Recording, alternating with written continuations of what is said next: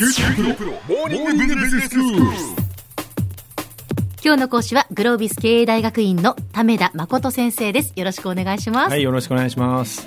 えー前回からビジネスシーンにおけるそのコミュニケーション、はい。どうやってうまくコミュニケーションを図っていったらいいかというお話をしていただいていまして、前回は、えービジネスの中で論理的に考えるというのはどういうことか、はい。どういうふうにしたらその論理的な思考が構築できるのかはいというお話をしていただきました、はい。今日はどんな話でしょうか、はい。実は世の中にですね、自分たちは論理的だと考える人たちに2つのタイプがいるんですね。ほう一つはですね、理系人間と呼ばれる人ですね。はいエンジニアタイプですえね。えええまあ、エンジニアにですね、あんたたち論理的じゃないよねって言ったらですね、多分顔真っ赤にして怒ると思います。あ怒ると思いますはい。はい理系の人たちは自分たちを論理的だと思ってると思います。はいで、もう一つのタイプが、実は文系タイプの方がいます。おうで、彼らはですね、自分たちロジカルには思ってないかもしれないんですが、うん。論理的っていうのは説得力があるという言葉と同じだそのようなニュアンスで実は僕前回話したんですね。はい。そうすると文系的な人たちでもとっても説得力のある人たちっているんですよね。いますいます、はい、あれも論理的なんですビジネス的に言うと。ああなるほど。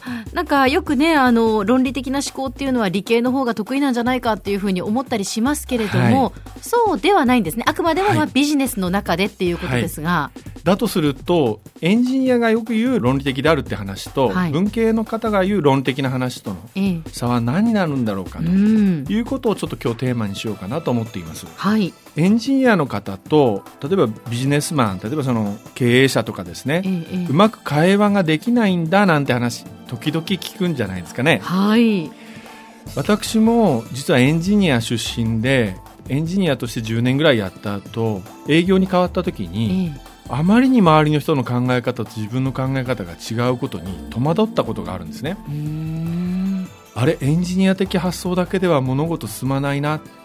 ちょっと例え話なんですけども、えエンジニアだと例えば山に登ろうってあの山の頂上を目指すぞって言ったらえはい。ちゃんと山道登るってそんなタイプの考え方すると思うんですね。え真面目ですから。はい。で営業と話をするとですね山に登ろうって言ったらですねいきなりですねヘリコプターに乗っちゃったりするそんなような思考をする人いるんですね。はあ。要は山に登ればいいんでしょうなんて言っちゃうんですよね。はいはいはい。で時にすごいスーパー営業になっちゃったりすると、ええ。あのさ山に登るってあの高いまんまにしとくとえらいヘリコプターのお金もかかるんで、うん。山葉っぱで低くしちゃえばいいじゃんとねばダイナマイト爆発して低くしちゃえばいいんじゃんっていうこんな乱暴な人たちもいるんですよね。なるほど。これねあくまでも考え方の話ですよ今先生がおっしゃってるのは。あそうね。確かにね、でそう考えるとですね、エンジニアの思考と営業の思考は違うなっていうのがその時感じたんです。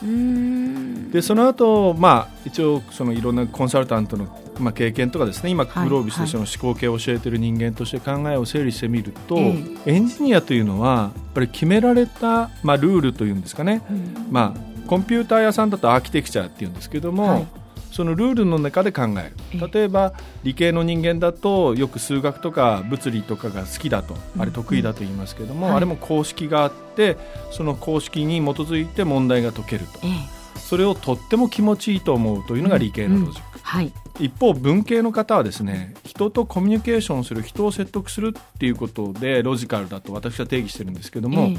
その人間の考えって必ずしもロジカルではなさそうな気がしますよね、うんそうですね。じゃあどうやって人を説得したらいいんだろうか、とかですね。あるいは経営者だと新しい事業をすると、その事業の中でどういう方向に行くと私は正しいディシジョンにできるんだろうか、えどうやったら A 案と B 案どっちにすればいいかって決めれるんだろうか、でこれって今まで過去に事例がないのでルールもないよね誰もこうやったらうまくいくって言ってくれないよね、うん。でも決めなきゃいけないよね、うん。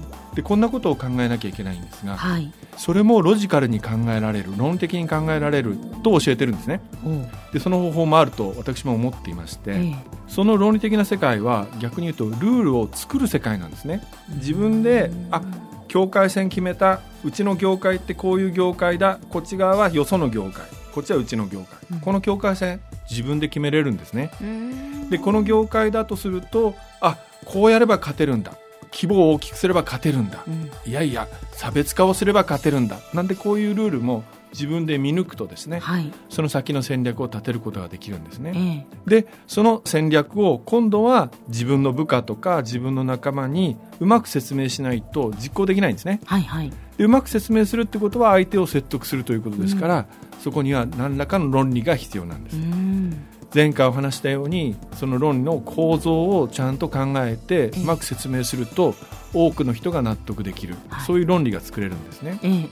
で考えてみるとエンジニアはもう与えられた定義された世界での論理を作ろうとする、はい文系の方々エンジニアじゃない方々申し訳ないですね。エンジニアじゃない方々も文系の方じゃない方もいらっしゃるんですけども 今ここでは文系の方々だとするとその方々は人間という社会の中で人間が納得できる論理っていうんですかルールをですね。うん。あるいはみんなが知ってる常識というのを使ったりあるいはその会社の中のルールというのを使ってるうまく使ってみんなが納得するような論理を作るんですねう。ん根本的にやっぱり論理の作り方が違うんですね。そうですね、え多分この2つのタイプの方々がええお互いの論理っていうのが違うタイプなんだよっていうのを知るだけえでうん、随分コミュニケーションがうまくいくような気がしています。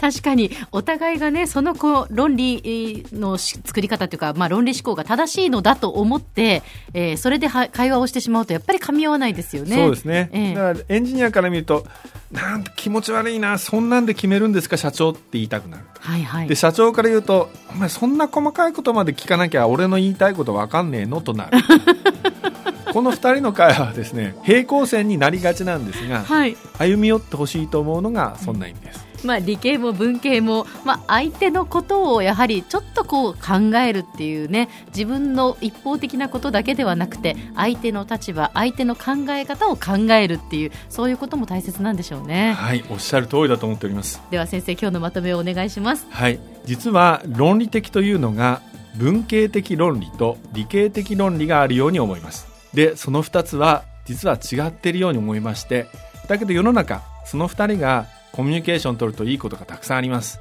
エンジニアと経営者がうまくコミュニケーションを取れば世の中うまくいくと思うんですね。だからまず2つのタイプの論理があるんだな。1つは定義された論理。1つは人間臭い論理。じゃあこの2つでどうやってコミュニケーションを取ろうかなというのが次回話してみたいことです。今日の講師はグロービス経営大学院の為田誠先生でした。どうもありがとうございました。はい、どうもありがとうございました。